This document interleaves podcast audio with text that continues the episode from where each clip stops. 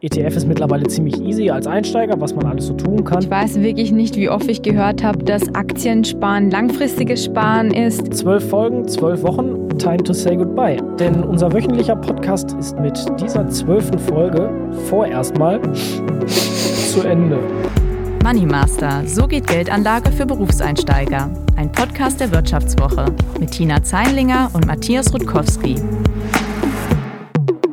Hallo und herzlich willkommen zu Money Master Folge 12. Ja, zwölf Folgen, zwölf Wochen und ja, Pi mal Daumen sind es drei Monate, in denen wir uns jetzt schon mit den Finanzmärkten beschäftigen. Tja, Tina, ich würde sagen, Spaß und Interesse haben wir auch noch und das ist uns nicht vergangen, oder? Nein, überhaupt nicht. Ähm, erstmal Hallo und Servus auch von mir. Ich kann dir da nur ganz zustimmen. Mittlerweile plaudere ich echt total gern hier mit dir über das Finanzgeschehen und bin auch nicht mehr ganz so verklemmt, wenn es um Geld, Börse und Co. geht.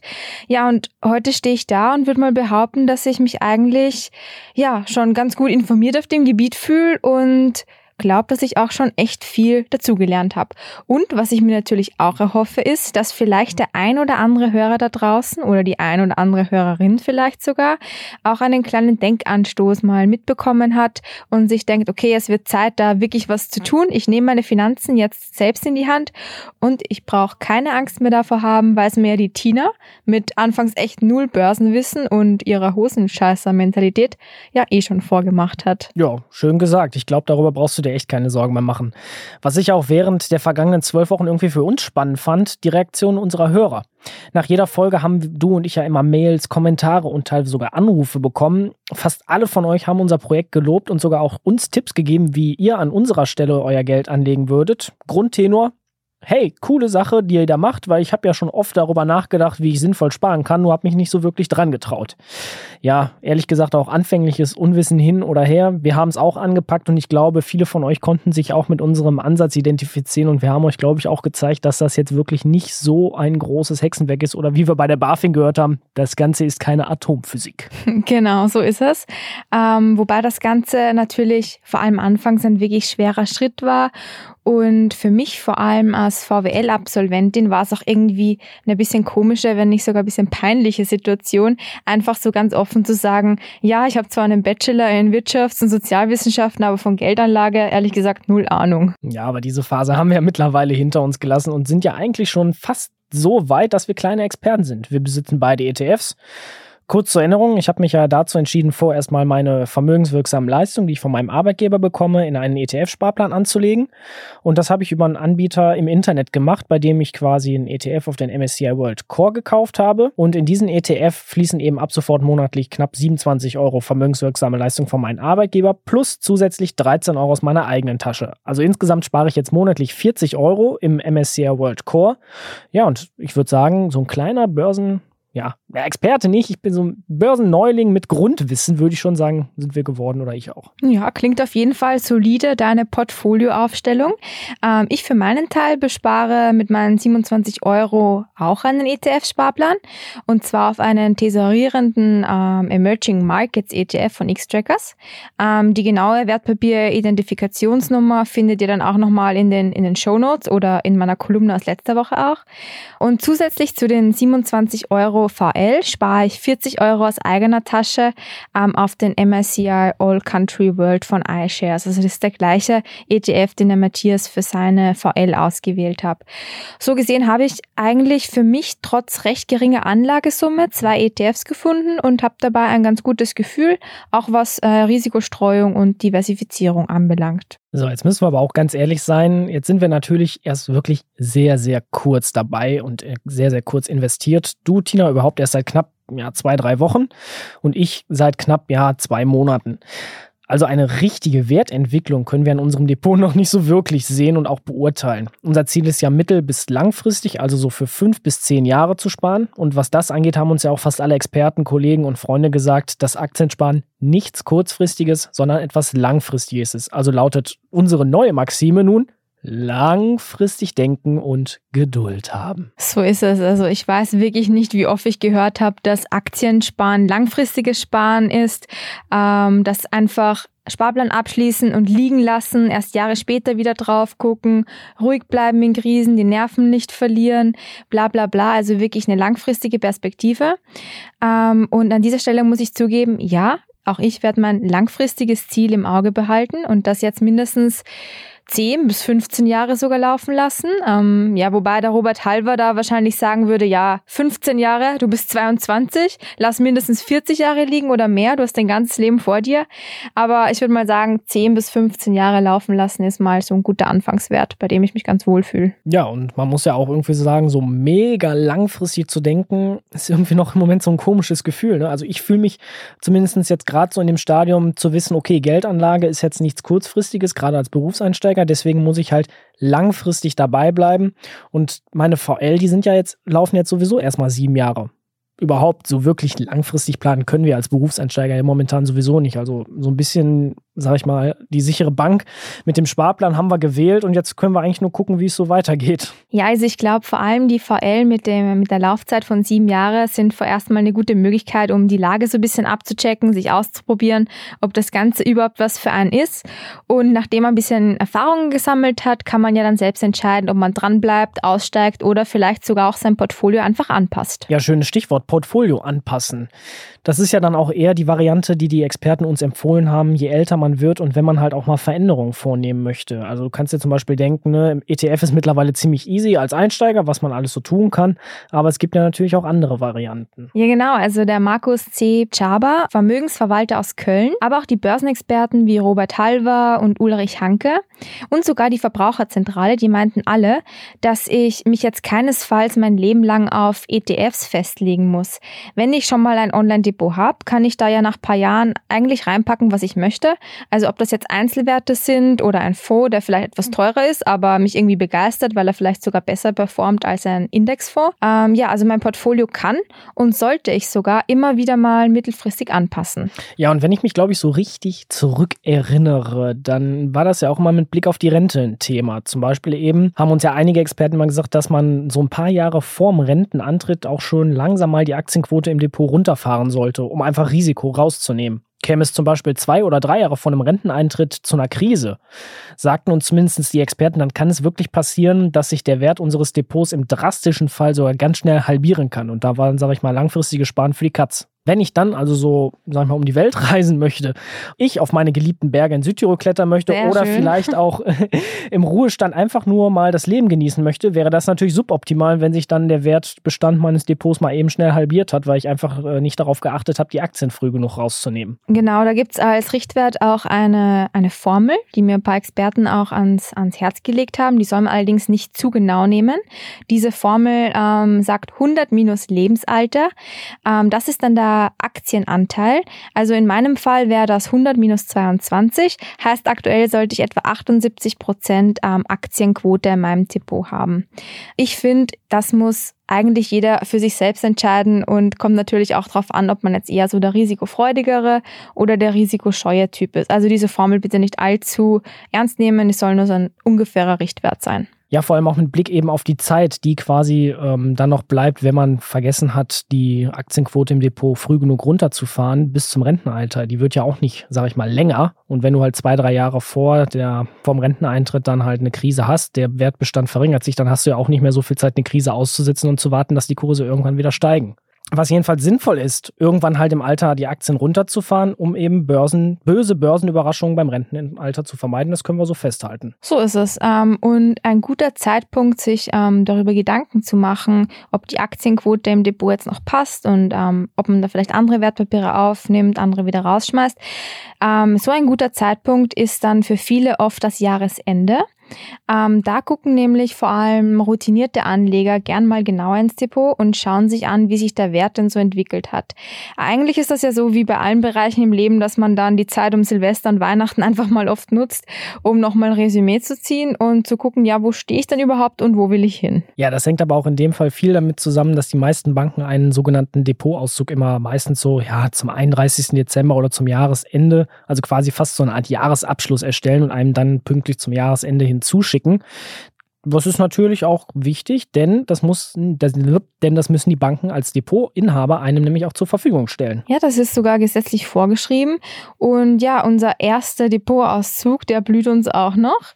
Ähm, oh, oh, oh, Ja, wobei man da auch sagen muss, und aufmerksame Hörer werden das auch mitbekommen haben, ähm, dass es heute schon längst nicht mehr so ist, dass man den Depotauszug nur am 31.12., also im Jahresende bekommt. Ganz, ganz viele ähm, Online-Banken haben das nämlich heute schon so im Angebot, ähm, so auch unsere Online-Bank, für die wir uns entschieden haben, dass man quasi laufend sich so eine Art Finanzreport erstellen lassen kann. Der wird einen dann in die Online-Postbox zugestellt und da hat man dann quasi einen, ja, einen Depotauszug, wann auch immer man den möchte, direkt in, ja, auf seiner, auf seiner App, am Handy oder am Laptop. Ähm, es wird sogar die Möglichkeit geben, sich diesen ganzen Depotauszug ähm, per Post zuschicken zu lassen. Ähm, allerdings wäre das dann nicht mehr kostenlos. Ähm, ich habe mal nachgeschaut, bei meiner Bank wird das Ganze dann 1,50 Euro kosten. Also auch nicht die Welt, aber wenn es kostenlos geht, dann doch einfach kostenlos in die Postbox und damit bin ich auch zufrieden. Genau, und online ist es ja dann eigentlich auch jederzeit verfügbar. So ist es. So ein Brief von der Bank kann man ja schnell mal verlegen. Oder ewig drauf warten. ja, das auch. Ne? Ich glaube, da können wir aber auch marktübergreifend für fast alle Online-Banken sprechen, dass es eigentlich mittlerweile so ist, dass der Online-Depotauszug, Finanzreport oder wie man es auch immer irgendwie nennen möchte, kostenlos ist, weil das ist einfach nur ein, ein schneller Datenabruf, der für die meisten Banken nicht viel Arbeit bedeutet. Sobald man das aber auch in der Hand hat und quasi ähm, die Zahlen vor sich hat, muss man natürlich auch wissen, wie man das Ding liest und natürlich auch, dass es zu bestimmten Stichtagen auch Depotauszüge gibt. Also eben zum Beispiel der 31.12. ist so ein Richtwert, aber es gibt auch Banken, die das eben quartalsweise machen oder eben auch nur halb oder auch halbjährlich einem das zuschicken. Und man kann die aber auch separat anfordern. Dann kann es aber sein, dass man ab und zu ein bisschen draufzahlen muss. Genau, und je nachdem, wie wichtig einem das ist, dass man total unabhängig und flexibel selbst entscheiden kann, wann man seinen Depotauszug vor sich haben möchte, kann das auch dann durchaus ein Kriterium sein, nachdem man seine Online-Bank auswählt. Gucken wir einfach mal auf uns bei dem Anbieter, wo wir unsere vermögenswirksamen Leistungen zum Beispiel anlegen. Da ist das noch so, dass wir mit jedem ETF-Kauf, also jeder Ausführung des Sparplans, eine Umsatzabrechnung im Online-Postkorb bekommen. Da steht dann halt drauf, wie viele Anteile Anteile wir jetzt wieder für welchen Betrag gekauft haben und welchen Gesamtwert wir jetzt quasi an, von diesem Produkt, das wir gekauft haben, eben im Portfolio haben. Komplette Depotauszüge werden bei unserem VL-Depotanbieter immer zum 30.06. und 31.12. des laufenden Kalenderjahres erstellt. Die kann man dann auch direkt ganz bequem online im Postkorb abrufen. Und ja, so skeptisch ich ja manchmal gegenüber Online-Angeboten bin oder war, muss ich sagen, dass gerade jetzt bei der Depotführung finde ich das eigentlich echt gut, ähm, weil ich, wie gesagt, die Auszüge dann eigentlich immer sofort bekomme.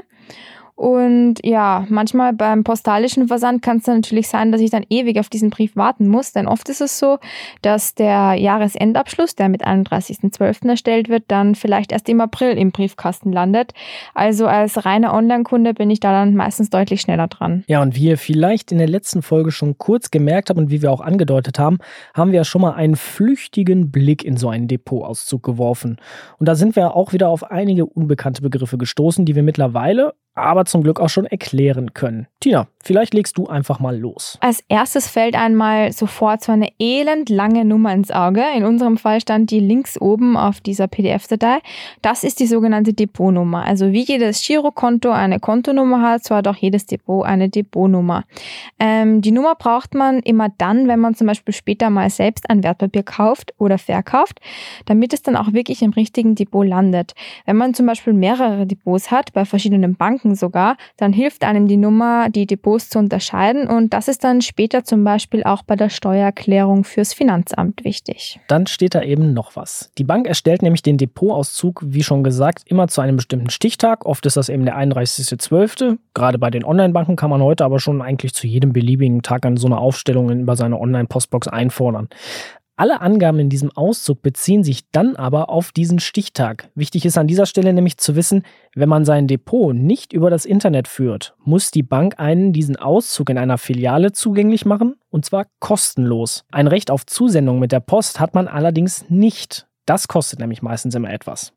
Also ein nächster Begriff, der dann noch steht, ist der Bestand. In der Spalte steht dann, wie viele Exemplare eines Wertpapiers man denn im Depot hat.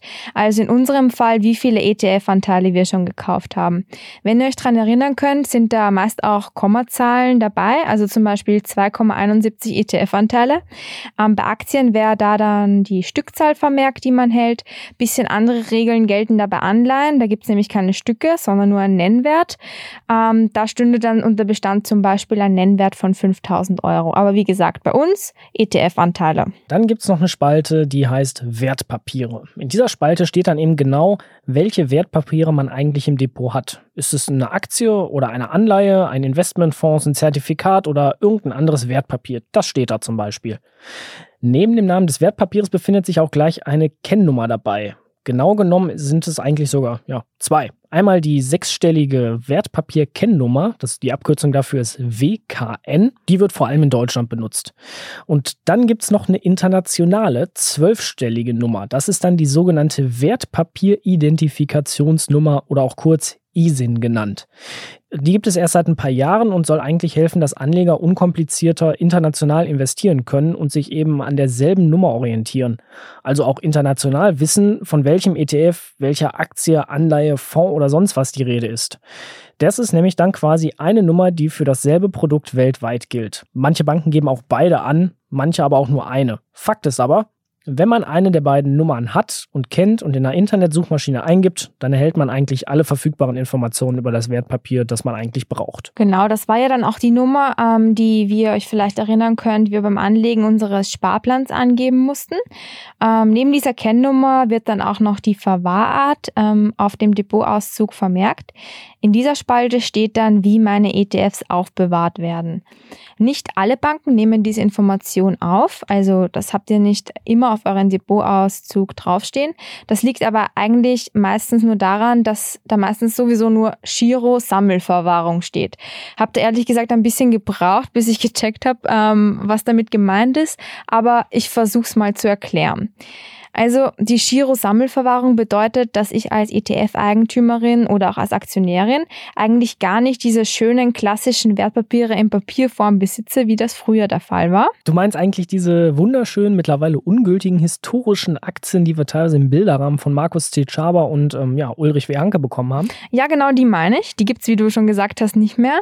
Ähm, früher war das ja gang und gäbe, dass man da wirklich auch was in der Hand hatte. Heute gibt es das nicht mehr, denn für die meisten Unternehmen gibt es einfach nur eine Sammelaktie. Das kann man sich so vorstellen, dass diese Sammelaktie quasi alle Aktien oder eben ETF-Anteile, die das Unternehmen ausgegeben hat, bündelt. Ähm, und das ist dann einfach administrativ vom Aufwand her ein bisschen leichter, so eine Sammelaktie irgendwie zu halten. Jedenfalls liegt diese Mega-Aktie, die wird auch Globalaktie genannt, bei einem Zentralverwahrer. In Deutschland ist das Clearstream, gehört übrigens zur deutschen Börse AG. Und ja, wenn man einen ETF-Anteil oder so eine Einzelaktie kauft, dann wandern keine Papiere von einer Hand zur anderen, sondern alles findet eben nur bei diesem Zentralverwahrer statt. Nur auf Papier und nur in Form einer Umbuchung auf meinem Depot und bei diesem Zentralverwahrer. Dort ist dann auch vermerkt, wie hoch mein Anteil an dieser Sammelaktie ist, also welcher Bruchteil dieser Mega-Aktie quasi mir gehört und welcher Bruchteil dieser Mega-Aktie dem Matthias gehört. Nächste Kennzahl in meinem Depotauszug, um einfach mal einen Schritt weiter zu gehen, ist die Währung. Ja, Money, Money, Money. Jedes Wertpapier wird natürlich in einer Währung notiert. Aktien aus Ländern der Eurozone sind dann halt meist sogar in Euro angegeben, was ja auch sinnig ist. Aber es gibt auch Unternehmen, die zum Beispiel global tätig sind, aus den USA oder sonst wo, und die eben nicht in ihrer Heimatwährung gehandelt werden, sondern an international anerkannten Währungen oder eben Leitwährungen, wie zum Beispiel dem Dollar. Ähm, die können dann halt äh, auch an der deutschen Börse gekauft werden und werden dann halt in Euro umgerechnet. Manche Banken weisen dann in ihren Depotauszügen in solchen Fällen nämlich den Kurs in Euro aus, andere den Kurs halt in der Heimatwährung, wenn es zum Beispiel der Dollar oder sonst was ist. Das kann manchmal ein bisschen verwirrend sein. Bei ETFs und zum Beispiel bei unserem Fall ist es dann halt so, dass die großen Banken zumeist diesen ETF in Dollar handeln, wie es beim MSCI World zum Beispiel der Fall ist. Und auch wenn wir den zum Beispiel über die deutsche Börse kaufen, dann wird das halt in Dollar umgerechnet und auch auf dem Depotauszug in Dollar angegeben. Genau, und damit im Zusammenhang steht dann auch der Devisenkurs, auch eine Position, die man im Depotauszug findet. Denn wenn man eben so einen ETF in Dollar kauft, dann ist es ja für uns als Euro-Inhaber vor allem interessant, okay, was ist das jetzt in Euro, in meiner Währung wert? Und in dieser Spalte Devisenkurs steht dann eben der Umrechnungskurs, mit dem man ähm, die Fremdwährung in die eigene eine Währung umrechnen kann. Ja, Euro ist die Devise oder Dollar ist die Devise, ne? Ja, das ist die Frage. So, und jetzt mal zum ganz interessantesten Punkt, dem Wertpapierkurs. Genau, da steht dann nämlich genau, was unsere ETFs am Stichtag eigentlich wert waren. So, das heißt, sagen wir mal, ich habe jetzt den Stichtag 1. September genommen und da steht bei meinem MSCI World Core ETF 51,42 Euro. Das heißt, jeder Anteil meines ETFs war am 1. September ca. 51 Euro wert. Wenn ich also zwei Anteile eines ETFs habe, dann ist dieser Kurswert der gesamten Position zweimal ca. 51 Euro, also die Summe ja, 102 Euro. Das könnt ihr dann zum Beispiel auch für alle Wertpapiere, die ihr so im Depot habt, so machen. Also in deinem Fall, Tina, auch für den Emerging Markets ETF. Dann summiert man einfach alle Positionen auf und bekommt dann eben den Gesamtwert seines Depots oder eben rechnet aus allen Depots den kompletten Gesamtwert zusammen, wenn man mehrere Depots so wie du hat, Tina. Also ich habe ein bisschen mehr zum Rumrechnen. Ähm, wichtiger an der Stelle ist vielleicht noch zu sagen, wenn man ETFs eben in Fremdwährungen hat, so wie das bei uns der Fall ist, weil die eben in Dollar notiert sind, dann müsste man diesen Dollarwert noch noch umrechnen in den Euro-Wert. Aber immer dran denken, Wertpapierkurse ändern sich ja von Tag zu Tag. Also der Wert des Depots hat sich seit dem Stichtag, ähm, also ziemlich sicher auch schon nochmal geändert. Also da nicht verwirren lassen, wenn das jetzt nicht unbedingt mit den aktuellen Kursen übereinstimmt. So, ganz viele Informationen, kurze Pause und einmal schnell durchatmen, Tina. Ja, ähm, wobei ich sagen muss, ich glaube, das hässlichste Thema erwartet uns noch. Denn auf der Website unseres VL-Depots-Anbieters habe ich gelesen, dass es da zum Jahresend-Depot-Auszug auch noch eine sogenannte Jahressteuerbescheinigung gibt. Die wird uns anscheinend auch in unserer Online-Postbox zur Verfügung gestellt. Also ich bin mal gespannt, was da so auf uns zukommt. Oh Gott, oh Gott, oh Gott. Ich habe dieses schöne Reizwort schon gehört. Steuern. Ja, da machen mal, ehrlich gesagt, machen da meine Ohren sofort zu. Und ich würde sogar schon sagen, bei dem Wort haben einige Hörer auch schon so gedacht, okay, gut, ich drücke jetzt die Next-Taste auf Spotify, iTunes oder sonst was. Jetzt reicht's. Steuern, geh mir weg damit. Ja, ich habe, wie gesagt, versucht, mich da einzulesen, aber das klang alles so, so kompliziert, dass ich das nach ein paar Minuten wieder abgebrochen habe. Was ich verstanden habe, ist, dass, wenn man diese Steuerbescheinigung richtig ausfüllt und ans Finanzamt sendet, ähm, anscheinend irgendwie bares Geld zurückbekommen kann, also eine Art Steuererstattung vom Finanzamt einfordern kann. Wie gesagt, aber nur, wenn man sich da auskennt und das richtig ausfüllt, was bei mir wirklich beides nicht der Fall ist. Ja, sind wir schon zwei. Ich bin ja ehrlich, ich schiebe meine Steuererklärung auch immer so lang wie möglich auf. Fristverlängerung und dann trotzdem wieder alles auf den letzten Drücker einreichen. Ja, so habe ich es bisher immer gemacht, so habe ich es dieses Jahr auch gemacht weil es auch ehrlich gesagt einfach eine total trockene, zeitintensive, komplexe und auch langweilige Arbeit ist. Zum Glück bin ich dann ja wieder mal nicht allein an Bord in meiner Unwissenheit. Ähm, da, noch da, da, dazu habe ich ja schon irgendwie genug Angst und Respekt vor meiner Steuererklärung, weil das noch dazu meine erste ist, vor allem meine erste auf deutschem Boden. Und ja, jetzt muss ich anscheinend auch noch meine Erträge aus Wertpapieren darin berücksichtigen. Kann man eigentlich schon sagen, nein, danke, möchte ich eigentlich nichts mit zu tun haben, lasse ich lieber von einem anderen machen. Aber ja, in der Position sind wir als Berufseinsteiger noch nicht. Was mir dazu aber an dieser Stelle irgendwie so einfällt, ist, dass wir ja auch die vermögenswirksamen Leistungen noch gefördert bekommen können, nämlich vom Staat. Wir haben nämlich wenn wir halt unter einem gewissen Betrag sind, das konnte man in deinem Erklärvideo, glaube ich, ziemlich gut nachvollziehen, Anspruch auf die sogenannte Arbeitnehmersparzulage, weil wir halt zu sogenannten Geringverdienern gehören als Berufseinsteiger. Aber auch das muss man ja irgendwie in der Steuererklärung beantragen und auch wissen, wie es dann auch richtig gemacht wird. Ja, und ich habe irgendwie das ungute Gefühl, dass es da noch viel, viel mehr zu berücksichtigen gibt. Allein nach fünf Minuten googeln bin ich da auf Begriffe wie Vorabpauschale, Verlustbescheinigung, Tesorierungsbesteuerung gestoßen und haben haben sich mir wirklich gleich alle Haare auf einmal aufgestellt, weil vor allem diese Erklärungen auf der Website dann auch überhaupt total unschlüssig waren und wieder Begriffe enthalten haben, die ich einfach nicht verstehe. Ja, also schließt du mal eben schnell noch ein halbes Jura- und Finanzwissenschaftsstudium ab und dann kannst du vielleicht da mal durchschauen und hast keine Unwissenheit, Unwissenheitskrise mehr. Du sagst es und zumindest für mich sind Steuern auch nochmal so ein wirklich unnahbares Thema. Viel unnahbarer als Geldanlage an sich, weil ich da irgendwie immer aus meiner Perspektive so das Gefühl habe, okay, da passiert eine Ungerechtigkeit, ich muss da irgendwas einfordern, damit ich mein Geld zurückbekomme und ja, ich weiß nicht. Irgendwie habe ich das Gefühl, man kann da von vornherein nur verlieren, wenn man kein Steuerrecht studiert hat oder sonstiges. Ähm, ja, und es wird echt mal Zeit, dass man sich auch damit befasst. Ja, heißt quasi auch so, diesen ganzen Steuererklärungsaufwand, der, der lohnt sich ja eigentlich, wenn man auch weiß, wie es richtig gemacht wird. Und dann muss man da nicht stundenlang irgendwelche Formulare ausfüllen, um dann irgendwie am Ende nur ja, 38 Euro zurückzubekommen. Denn es gibt ja irgendwie auch tausendmal irgendwie im Internet so Portale, die anbieten, hol dir irgendwie 1000 Euro vom Finanzamt zurück oder zum Beispiel während meiner Studienzeit ist mir das ganz oft eben begegnet, dass da irgendwelche Seminare angeboten wurden. Genau, das ist dann natürlich immer so eine Abwägungssache, wo man sich denken muss, okay, lohnt sich für mich der Aufwand jetzt für 38 Euro Steuergutschrift irgendwie drei Stunden zu investieren, um irgendwo Kreuze zu setzen. Ja, ich glaube aber auch, wenn man sich gut damit auskennt, dann brauchst du eben keinen stundenlangen Aufwand mehr und kannst eigentlich relativ einfach Geld zurückbekommen und denn immerhin kann man dieses Geld ja schon wieder anlegen. Wie zum Beispiel in einen neuen ETF oder in was ganz anderes. Ja, es wäre ein schöner Kreislauf, würde ich sagen. Und für alle Fitnessfreaks da draußen jetzt noch eine kleine Lebensweisheit. Letztlich kommt es ja im Leben nicht darauf an, wie viel man auf der Bank drücken kann, sondern wie viel man von der Bank abheben kann.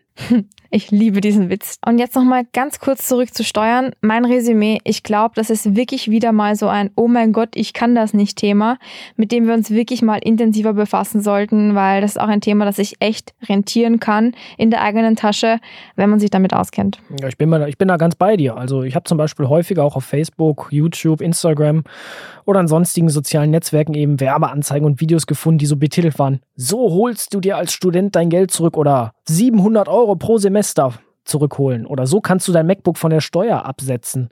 Ich glaube, da gibt es viele Tricks da draußen, die wir gar nicht kennen, uns eingeschlossen. Und ähm, wenn man halt so ziemlich hilflos seine Steuern beantragt, kennt man die halt nicht und kann auch nicht sein Geld zurückholen. Genau, also mal schauen, wie es mit uns weitergeht, wie es mit unseren Steuern, mit unseren ETFs weitergeht. Und ja, wer fleißig meine Heftkolumne mitverfolgt hat, der wird festgestellt haben, dass wir an diesem kleinen gelben Fortschrittsbalken da ganz unten auf meiner Seite mittlerweile schon beim letzten Abschnitt beziehungsweise dem letzten Kästchen angekommen sind. So, das heißt quasi so in erster Linie Time to say goodbye. Aber jetzt bitte nicht in Tränen verfallen. Ja. Denn unser wöchentlicher Podcast Money Master, so geht Geldanlage für Berufseinsteiger, ist mit dieser zwölften Folge vorerst mal zu Ende. Ja. Das heißt aber nicht, dass wir vollkommen von der Bildfläche, Lesefläche oder Hörfläche vielleicht auch verschwinden werden, denn unsere Depots und Sparpläne laufen ja weiter und unser Selbstversuch ist ja mittlerweile ein echt langfristiges Projekt geworden, das sich vielleicht noch über Jahre hinziehen wird. Ja, und vielleicht finden wir ja irgendeine Möglichkeit, dass ich mich trotzdem weiterhin regelmäßig mit euch austausche, ein bisschen über die Wertentwicklung, meine Sparpläne berichte und so weiter. Ähm, per Mail, Facebook, Instagram, LinkedIn erreicht ihr uns natürlich sowieso auch weiterhin.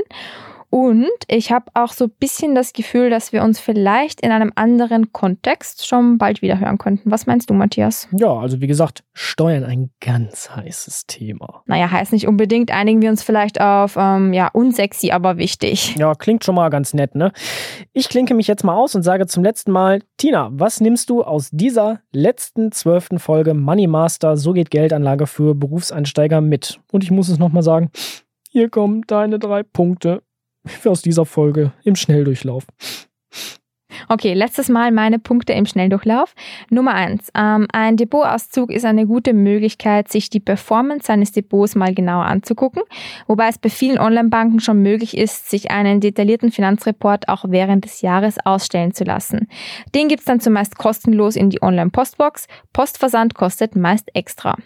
Nummer zwei, die Werte im Depotauszug sind eine Stichtagsbewertung. Also macht euch ja nicht verrückt, ähm, aber trotzdem nach paar Jahren lohnt es sich vielleicht mal zu überlegen, ob man sein Portfolio anpassen möchte und kurz vor Rente dann unbedingt den Aktienanteil runterfahren. Sonst kann es zu bösen Börsenüberraschungen kommen. Nummer drei.